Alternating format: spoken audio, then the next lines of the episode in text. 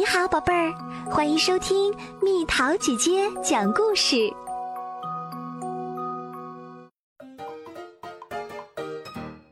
马可的零用钱。可是，爸爸，马可央求爸爸：“不可以，马可。”索拉诺先生坚定地说：“你的零用钱够用了。”马可叹了一口气。他班上同学的零用钱都比他多。马可每周只有三元钱，可其他同学都至少有五元。不论爸爸怎么说，这就是不公平。索拉诺先生正要去上班，他在宠物嘉年华食品公司工作。我七点钟回家。说完，他摸摸马可的头就出门了。宝贝儿，对不起，你爸爸工作太忙了，他在争取一位大客户。妈妈一边翻包找钥匙，一边说：“他最近满脑子都是公司的事儿。”马可的妈妈是说着玩的，不过倒让马可想到了一个主意。索拉诺先生下班回到家，马可在电视机前走来走去，他手里举着一个大牌子。上面写着：“让我高兴点儿，涨涨零用钱。”可索拉诺先生只是抬了下眉毛，什么也没说。第二天，马可在家里的各个地方全都贴上了便利贴，上面写着：“别忘了给马可涨些零用钱。”可爸爸好像根本没看见。星期六一大早。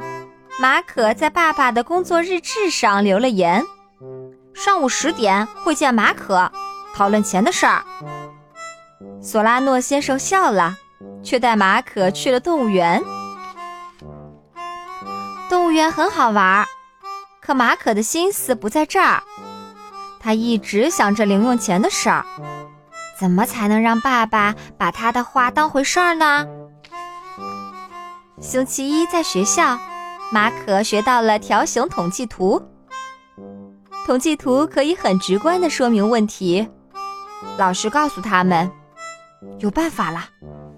马可自言自语道：“吃午餐的时候，马可问了班上几个同学分别得到多少零用钱，然后记录下来。回到家，马可在卧室地板上铺开一大张绘图格纸。”马可先在绘图格纸的左侧写下数字一到十，每一格代表同学得到的一元钱。接下来，他把同学的名字标在每一列下面，然后他开始涂色。马可画完以后，代表山姆、玛利亚和内森三个人零用钱的条形图像高塔一样，安的最高。就像摩天大楼，马可的却只像个小房子。马可的条形图一下子引起了索拉诺先生的注意，他端详了半天，说：“有意思，但我还是觉得三元钱已经足够了。”可索拉诺先生的口气不像以前那样坚决了。马可觉得他的条形图方法开始奏效了。第二天，马可又在同学们中间做了一项调查。他问大家做多少家务活儿。山姆和内森做两项家务，安做三项家务，玛利亚什么家务都不用做。马可呢？马可要做五项家务，他得扫地、喂狗、布置餐桌、倒垃圾、铺自己的床。这次。马可做家务活的那个条形图成了高塔，别的同学的都是小房子。索拉诺先生花了整整十分钟研究马可的这张新条形图，他摸摸下巴，喃喃自语，然后起身走开了，什么都没说。索拉诺先生进了他的办公室，整晚都没有出来。马可不知道这是好事儿还是坏事儿，他决定就当是好事儿吧。可结果呢，不光是好事儿，还是件大好事儿。第二天，马可的爸爸很早就到家了，他给了马可一个大大的拥抱，说：“谢谢你，马可。我今天开了一个非常重要的会。”爸爸说：“我要赢得一个新客户。”正是你的条形图启发了我。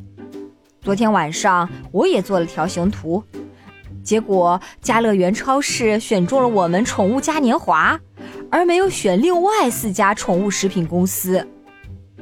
爸爸把他做的条形图拿出来，一张图表展示的是宠物嘉年华和其他四家宠物食品公司的产品口味评比。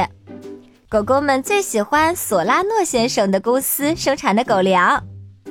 另一张图表展示的是兽医对宠物食品的选择，宠物嘉年华还是第一名。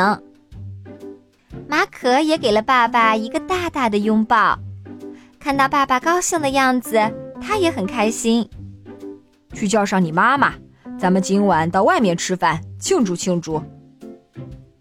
马可和爸爸妈妈一起钻进了汽车，他们来到马可最喜欢的餐馆——中华美食园。索拉诺先生让全家人都举起杯来，为马可干杯。他做的条形图非常清楚，也特别有说服力，我被说服了。原来我觉得每周三元零用钱已经足够了，可我错了。所以马可。我决定给你涨零用钱。马可吃了一惊，不过他很快就心花怒放了。他做的条形图帮他表明了观点，现在他终于得到更多零用钱了。一家人都举起了杯子，为马可干杯。爸爸妈妈笑着说：“马可也说，为我干杯吧。”那天晚上，马可把他的两张条形图贴在墙上，他躺在床上欣赏着它们，嘴角露出得意的微笑。一周前，爸爸好像还根本不肯改变自己的想法呢。现在，爸爸终于明白马可想要告诉他什么了，这样才公平嘛。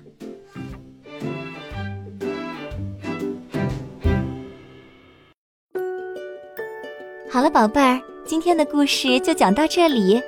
如果想和蜜桃姐姐聊天，可以在微信公众号搜索“蜜桃姐姐”，关注我，在每天的故事评论区留下你想说的话哦。